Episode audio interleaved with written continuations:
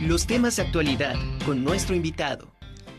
Bueno, y ahora saludo a Román Moreno Soto, él es coordinador de CEDIF, quien nos va a platicar un poco sobre este nuevo número, la 44 de la revista digital Mirada Ferroviaria. ¿Cómo estamos, eh, Román? Un gusto tenerte con nosotros en la Conjura de los Necios. ¿Con permiso? Sí. No te vemos, Román. Hola, hola, ¿qué tal? Buena tarde. Perdón, perdón, es que estábamos aquí atendiendo a unos usuarios. ¿Cómo estás? No, no, no te preocupes, al contrario. Platícanos, eh, están realizando precisamente la edición número 44 de esta revista. Sí, eh, fíjate que el número 44 de la revista digital Mirada Ferroviaria, eh, decidimos dedicarlo a la, a la relación entre los ferrocarriles y toda la, cultura, eh, los aspectos culinarios que se, que se van, se fueron desarrollando a lo largo de pues el mismo desarrollo de los ferrocarriles en nuestro país. Esto ya es un aspecto que, que se ha venido desarrollando desde hace un tiempo por parte del Centro Nacional eh, y en particular por el Centro de Documentación a partir de, de, las investigaciones que ha hecho nuestra compañera Covadonga Vélez que ya se han materializado en un conjunto de, proyectos, de algunos artículos de revista, una exposición también que se llama El sabor del viaje, se hizo también un documental que se llama Esperanza, las vendedoras del tren, y justo en torno a esta reflexión, como para poder eh, profundizar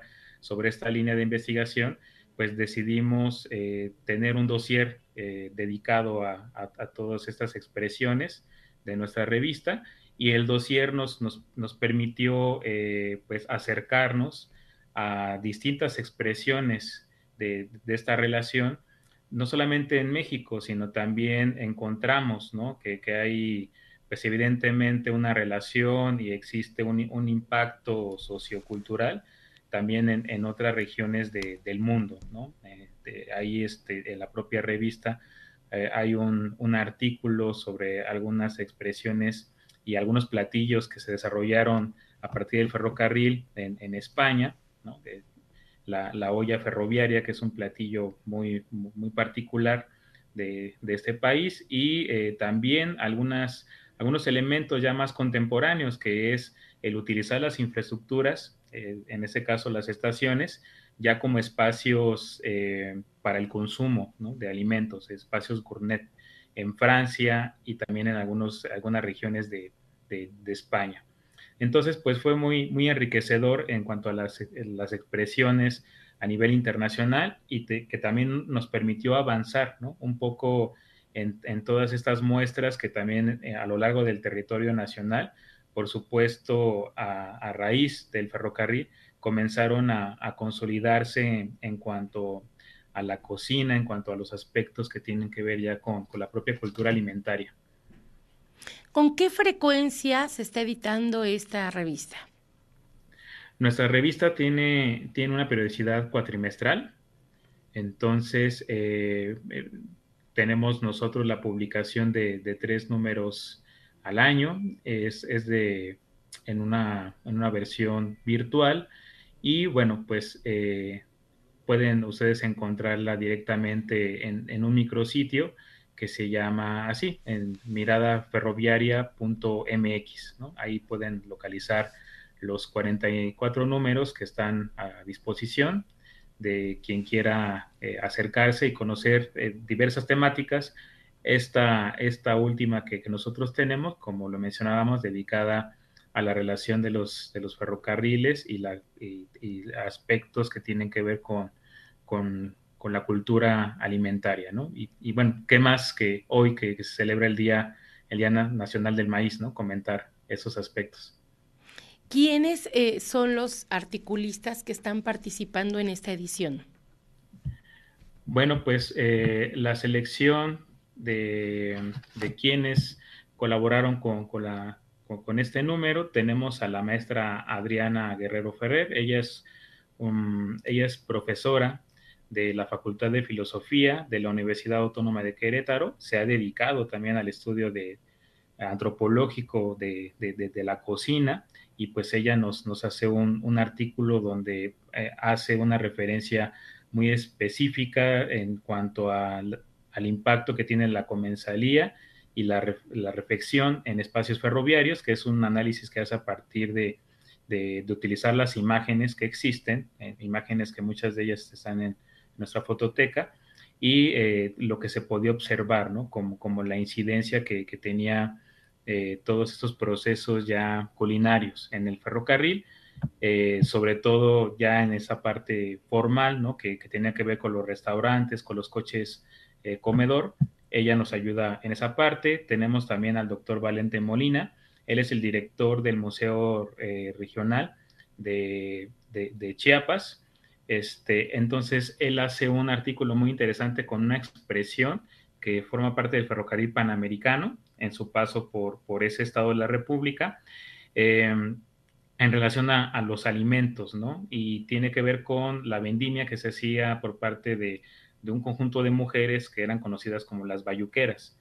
Las, las bayuqueras, ellas hacían este, pues la, venta de, de, los alimentos y eso nos permite acercarnos a expresiones ya no solamente de lo formal, sino también a la parte mucho más popular, ¿no? Que tuvo en distintos espacios regionales y para cerrar con broche de oro en, esta primera sección de la revista, eh, que nosotros denominamos Estaciones, tenemos a, la arquitecta Carmen Ramírez, ella es cronista del municipio de Esperanza y ella precisamente para profundizar en, estas, eh, en esos impactos eh, populares de, de, la relación entre los ferrocarriles y ya la vendimia, hace un artículo sobre las vendedoras del tren que estaban en la estación de, Esperanza, ¿no? Entonces también un poco el, número pues va visualizando esas expresiones y, sorprendentemente notamos que esas expresiones, muchas de ellas están eh, ubicadas en el ámbito de lo femenino, ¿no? Entonces,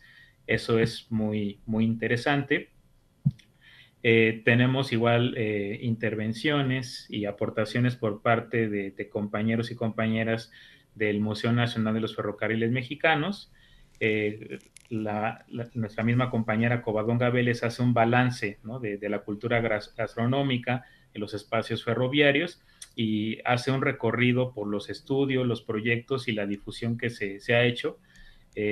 Debo decirte que también durante la etapa del confinamiento, entre el 2020 y, 2021, hicimos un conjunto de, series y proyectos de difusión en redes sociales con respecto a la gastronomía ferroviaria. En 2020 hicimos una serie de, cápsulas a partir de, un recetario de la revista Ferronales y eh, pues las, recetas fueron grabadas por, un conjunto de compañeros del museo y fue un ejercicio muy interesante de difusión. En el 2021 se hicieron ya algunas eh, entrevistas específicas para, para mediante podcast en Spotify este, en relación a pues este, también las distintas prácticas ¿no? eh, culinarias en distintos espacios ferroviarios, ¿no? Como Huehuetoca, como igual San Luis Potosí.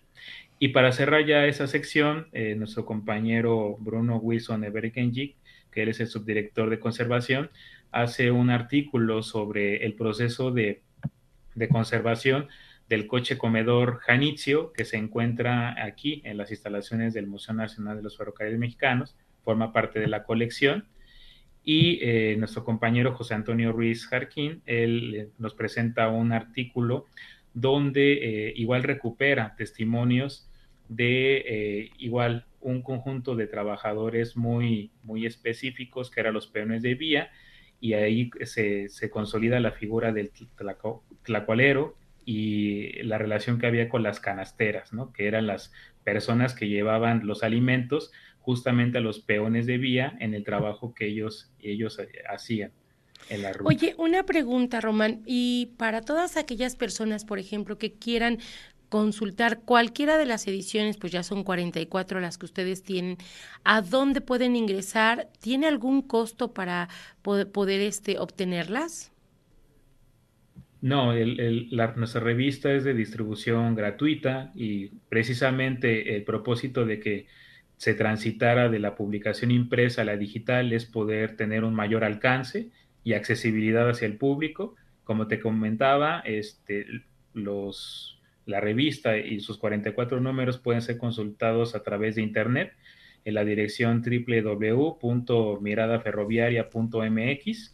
Ese es el, el, micrositio con el repositorio de todos los números y es accesible para, para cualquier persona que, que, quiera, que quiera consultarlos. Pues excelente.